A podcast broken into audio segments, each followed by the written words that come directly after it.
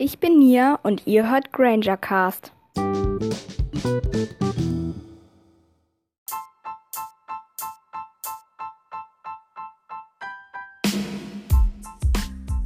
Hallo und herzlich willkommen zu der 33. Folge von Granger Cast. Ja, in dieser Folge geht es nochmal um Theorien. Ich habe mir äh, noch ein paar rausgesucht. Ja, manche sind seltsam, manche sind interessant und ja, viel Spaß.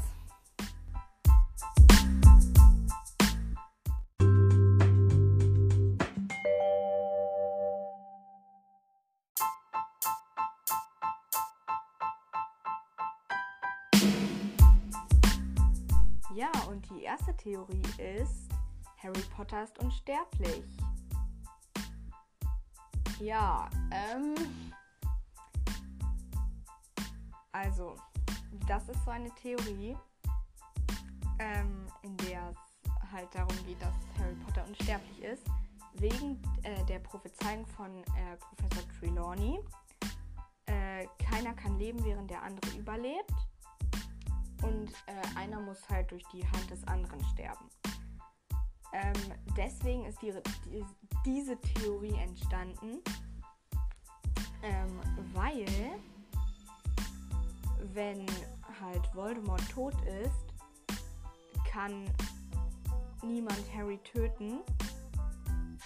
Das heißt, ja, wenn Voldemort halt gestorben ist, äh, kann niemand Harry töten.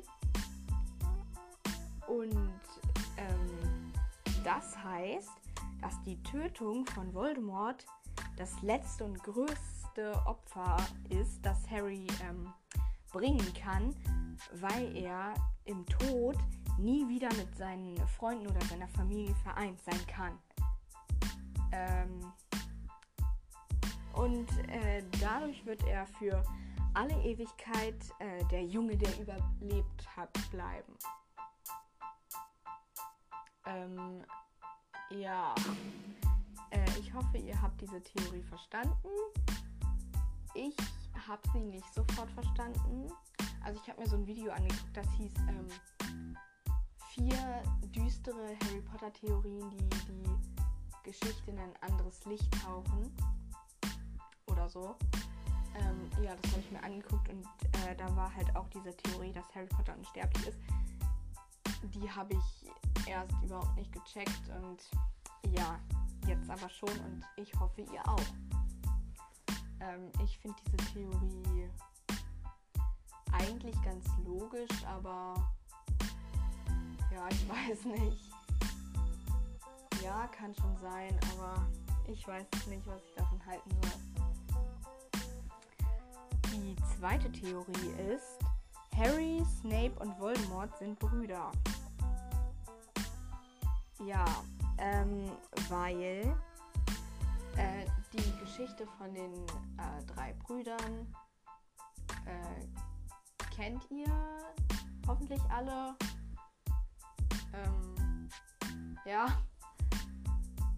Und in dieser Geschichte geht es ja um drei Brüder, die von dem Tod drei Gegenstände geschenkt bekommen. Äh, der erste Bruder will mehr als unendliche Macht. Der zweite Bruder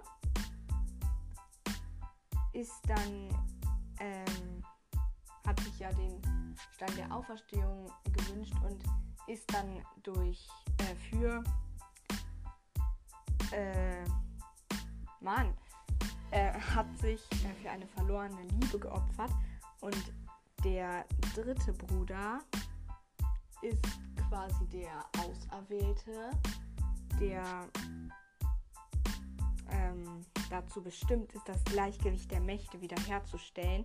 Und er, ja, konnte dem Tod immer halt so entkommen durch den Tarnumhang. Und deswegen gibt es halt diese Theorie, weil Voldemort halt auch mehr als unendliche Macht will und der Elderstab hat ja, wie bei dem äh, ersten Bruder, halt auch zu seiner eigenen Zerstörung geführt. der zweite Bruder hat sich halt für eine verlorene Liebe geopfert. Äh, und in gewisser Weise ist Snape ja auch für diejenigen, die er liebte, gestorben. Was nicht viele sind.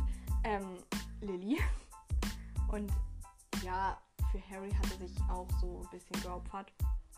Und Harry ist halt der Auserwählte, der dem Tod immer auf seltsame Weise entkommen ist.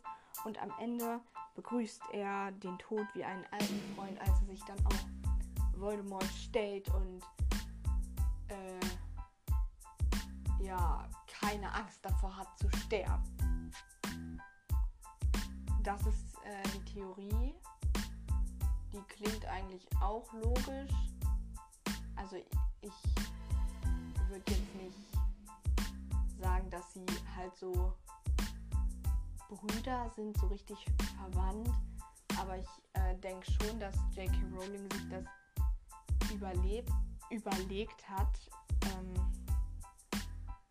dass halt Harry, Snape und Voldemort so wie die drei Brüder sind. Ich denke schon, dass sie sich das überlegt hat. Aber ich glaube nicht, dass äh, Harry, Snape und Voldemort verwandt sind. Ja, ähm, die dritte Theorie ist, dass Neville in Wirklichkeit der Auserwählte ist. Äh, ja. Äh, nämlich, laut dieser Theorie wusste der Orden des Phönix von Anfang an, wofür Neville gebraucht werden würde und äh, um ihn zu beschützen, haben sie dann quasi ihn ausgetauscht gegen Harry, also dann halt ähm,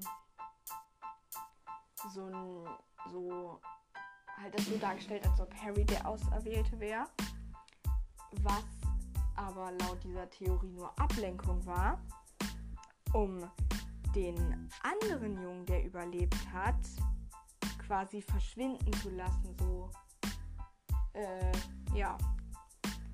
Ähm, und damit halt den wahren Held der Geschichte. Neville ist nämlich auch im Juli geboren, am 30. Juli. Und ja, also einen Tag vor Harry. Und anscheinend waren seine Eltern ja so wichtig, dass es nötig war, sie zu foltern und in den Wahnsinn zu treiben. Das heißt ja, ähm, ja, Nevils Eltern waren halt auch wichtig für irgendwas, für, die, für den Orden des Phönix. Und deswegen kann es halt sein, dass Neville eigentlich der Auserwählte ist.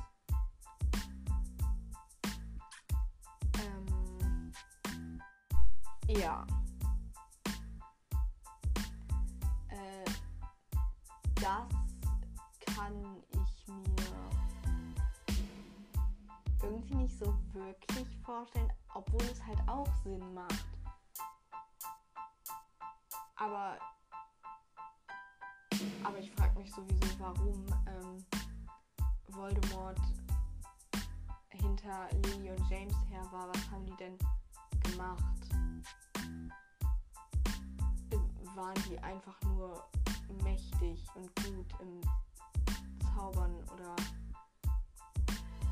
weil er kann ja nicht einfach also Voldemort kann ja nicht sich gedacht haben, hm, wer ist Ende Juli geboren? Ah, der. Gut, dann äh, muss ich den jetzt töten. Weil das war in der Prophezeiung. Das war doch, denke ich mal, nicht so.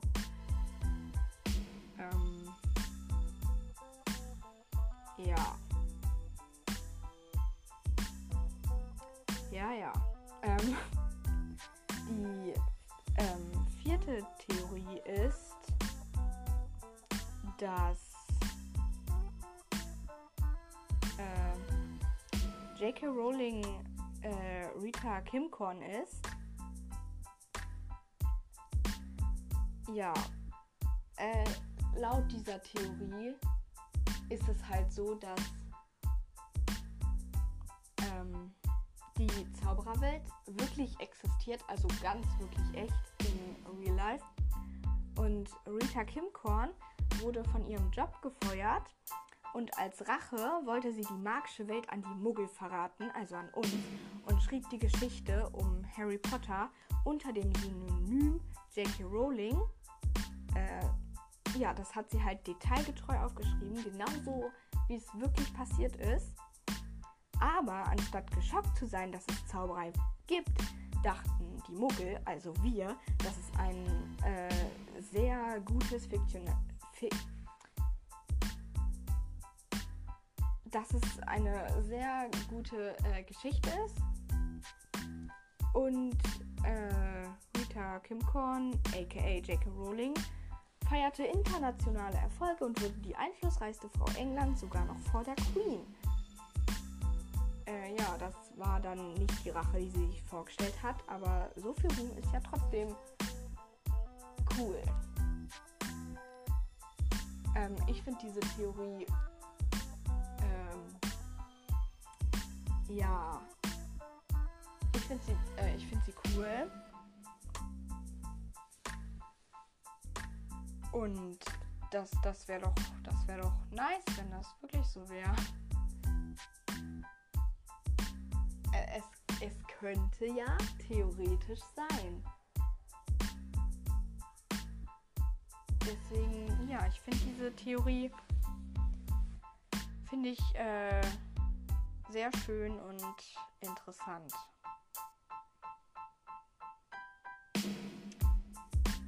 Die nächste Theorie ist, ähm, dass es einen großen Krieg zwischen Muggeln und Zauberern gab. Und da habe ich einen ähm, sehr schönen Text gefunden und den lese ich jetzt einfach mal vor. Hast du dich je gefragt, warum sich die Zauberer von den Muggeln verstecken müssen, obwohl sie ihnen in jeder Hinsicht überlegen sind? Ein interessantes Zeichen dafür, dass sich die Zauberer den Muggeln unterwerfen. Der jeweils amtierende Zaubereiminister erstattet, dem britischen Premierminister Bericht, wie wir an verschiedenen Stellen der Filme und Bücher erfahren. So informiert Cornelius Fudge den Premierminister darüber, dass Sirius Black ausgebrochen ist und dass es Ausschreitungen bei der Quidditch-Weltmeisterschaft gab. Laut einer populären Harry Potter Fantheorie gibt es dafür einen plausiblen Grund. Muggel und Zauberer lieferten sich bereits im Mittelalter heftige Kriege und die Muggel gewannen die entscheidende Schlacht. Um die ihnen überlegenen Magier zu kontrollieren, riefen sie das Zaubereiministerium ins Leben. Das erklärt auch, weshalb das Ministerium in erster Linie die Befugnisse und die Macht der Zauberer einschränkt. Seither versteckt sich die Zaubererwelt vor den Muggeln um keinen erneuten Krieg zu provozieren, dessen Ausgang nicht ganz klar ist. Ja, ich finde, dieser äh, Text erklärt diese Theorie sehr gut. Ähm, ja, ich finde die Theorie jetzt etwas weit hergeholt, weil das ja auch sein kann, dass Cornelius Fatsch einfach den Premierminister darüber informiert, um die Muggel zu schützen um, und halt eben äh, nicht aufzufliegen.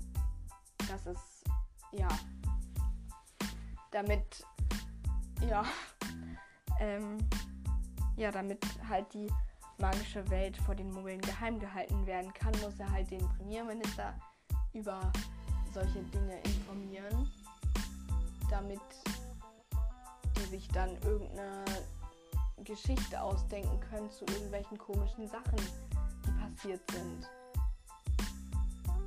Deswegen finde ich diese Theorie etwas seltsam und ein bisschen weit hergeholt. Ja. Und die letzte Theorie ist wirklich.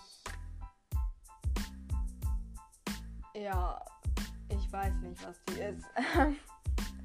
Das ist die Theorie, dass Harry sich das alles ausgedacht hat. Alles. Einfach alles. Also, in dieser Theorie geht es darum, dass ja, Harry sich das halt alles nur ausgedacht hat. Ähm, eigentlich sind so die Dursleys total nett zu ihm, behandeln ihn äh, richtig gut. Seine Eltern sind wirklich bei einem Autounfall gestorben. Und Harry denkt sich das alles nur aus und bildet sich das ein, dass sie so fies sind. Und äh, hat sich halt diese ganze magische Welt existiert in seinem Kopf. Und ich finde die, diese Theorie etwas traurig. Vor allem, wer, wer hat die sich ausgedacht? Ich meine, nichts spricht dafür. Das ist doch diese, diese schöne magische Welt. Die, ja, J.K. Rowling hat sich das ja auch alles ausgedacht. Aber dass sie. Nein. Ich, ich mag diese Theorie nicht. Ich finde die traurig und die ist halt. Eigentlich spricht nichts dafür, dass Harry sich das alles ausgedacht hat. Und ich frage mich, warum äh, denkt sich jemand so eine Theorie aus, der Harry Potter-Fan ist. Das, das zerstört doch alles. Vor allem, wenn man daran glaubt. Aber ich glaube daran nicht ich lasse mir äh, das nicht zerstören. Ja, das war's jetzt mit den Theorien.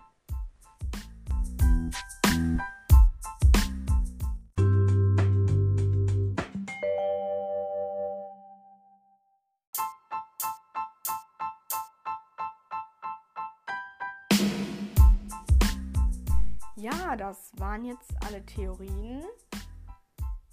Äh, es waren sechs. Und ja, ich hoffe, ihr kanntet sie noch nicht. Ja. Schreibt mir doch mal, ähm, was ihr von diesen Theorien haltet. Oder vielleicht kennt ihr noch irgendeine Theorie. Könnt ihr mir auch schreiben. Ich würde mich freuen. Ja, dann danke, dass ihr mir zugehört habt und bis zum nächsten Mal bei Granger Cast. Tschüss.